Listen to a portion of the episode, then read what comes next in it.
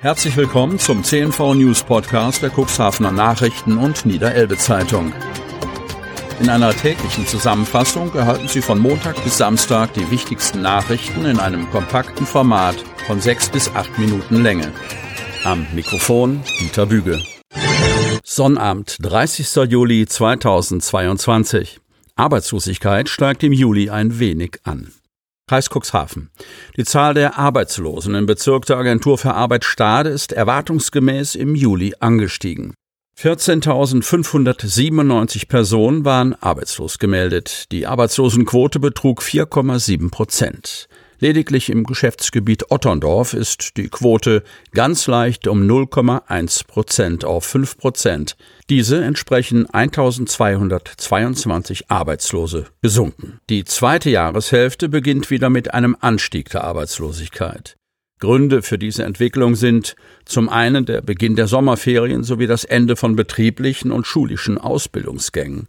Zum anderen wirkt sich der Wechsel ukrainischer Geflüchteter aus dem Asylbewerberleistungsgesetz in die Betreuung der Jobcenter aus und sorgt für einen Anstieg der Arbeitslosigkeit im Bereich der Grundsicherung, erläutert Dagmar Fröhlich, Vorsitzende der Geschäftsführung der Agentur für Arbeit Stade.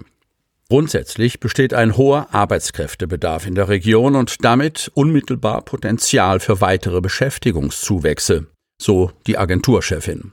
Der Zugang an freien Stellen in diesem Monat sowie im gesamten Jahresverlauf zeigt, dass der Bedarf an Fachkräften weiterhin hoch ist.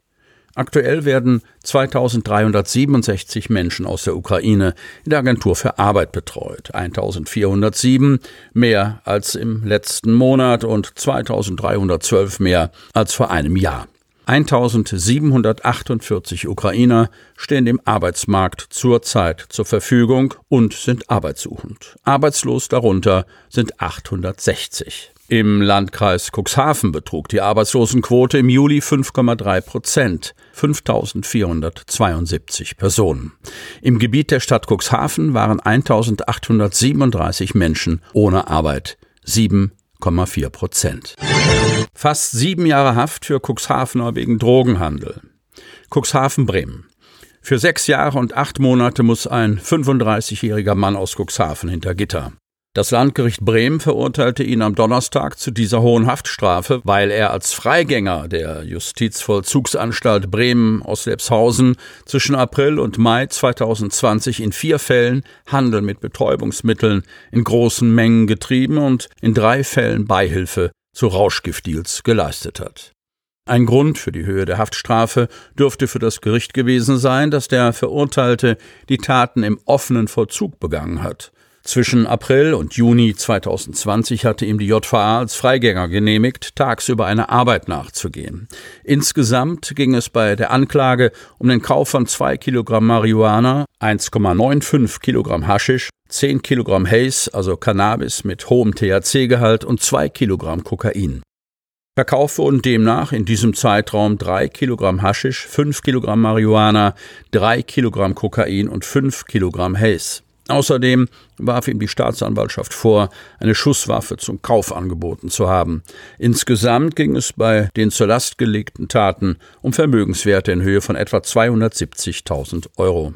Das Besondere an diesem Strafverfahren Kommunikation und Abwicklung der Geschäfte geschahen sämtlich über sogenannte EncroChat-Geräte, Krypto-Handys, die eine vollkommen verschlüsselte Kommunikation mit anderen erlauben und daher für die Ermittler lange Zeit nicht abhörbar waren.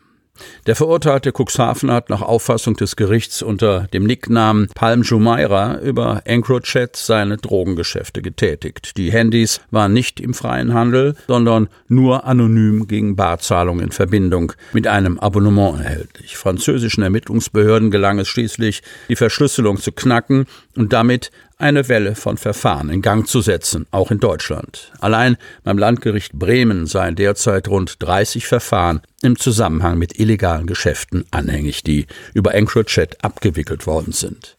Ein Ende ist nicht in Sicht, so Gerichtssprecher Jan Stegemann gegenüber unserer Zeitung. Mit der Entschlüsselung eines weiteren Dienstes namens Sky ECC rollt schon die nächste Welle an Ermittlungsverfahren auf die Justiz zu. Einbruch in Otterndorfer Kita. Polizei ermittelt.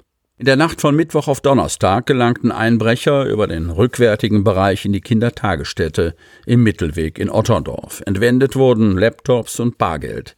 Der Gesamtschaden beläuft sich auf etwa 2000 Euro. Die Ermittlungen dauern an, teilte die Polizei mit. Cuxhavener soll für Faustschlag in Haft. Cuxhaven.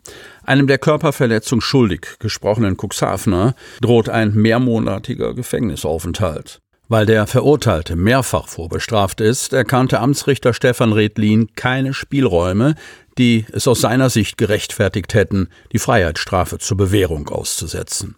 So solle man angesichts einer, ich zitiere, ganzen Latte an Vorbelastungen, Zitat Ende, eine positive Sozialprognose hernehmen, fragte Redlin nach einem Zwischenruf des auf der Anklagebank sitzenden jungen Mannes. Der hatte den Richter unterbrochen und unterstellt, dass jener ihn seit Jahren, ich zitiere, in Haft zu bringen, Zitat Ende, versuche. Noch im Saal kündigte er an, die Entscheidung, die erst nach einer Woche rechtskräftig wird, anfechten zu wollen. Die Geschädigte hatte angegeben, vom Angeklagten mit der Faust ins Gesicht geschlagen worden zu sein. Vorher soll es Streit gegeben haben. Nach einvernehmlichen Geschlechtsverkehr in der Wohnung der Frau fühlte sie sich offenbar durch den Beschuldigten gestört. Die Frau habe schlafen wollen, während ihr Bettgefährte über Kopfhörer laute Musik hörte. Sie will ihn aufgefordert haben zu gehen. Daraufhin soll er ausgeholt haben. Der Angeklagte bestreitet das. Ich hab's nicht getan, sagte er vor der Urteilsverkündung. Vor Verhandlungsende war es im Amtsgerichtssaal darum gegangen, dass sich der Mann in Vorjahren schlecht im Griff hatte. Störung der Impulskontrolle nannte das die Bewährungshelferin, die andererseits den positiven Verlauf einer Therapie würdigte, die der wegen Körperverletzung, Widerstand gegen Vollstreckungsbeamte und Verstöße gegen das Betäubungsmittelgesetz aktenkundig gewordene Cuxhaven absolviert hatte. Sie hörten den Podcast der CNV Medien. Redaktionsleitung Ulrich Rode und Christoph Käfer. Produktion Win Marketing, Agentur für Text- und Audioproduktion.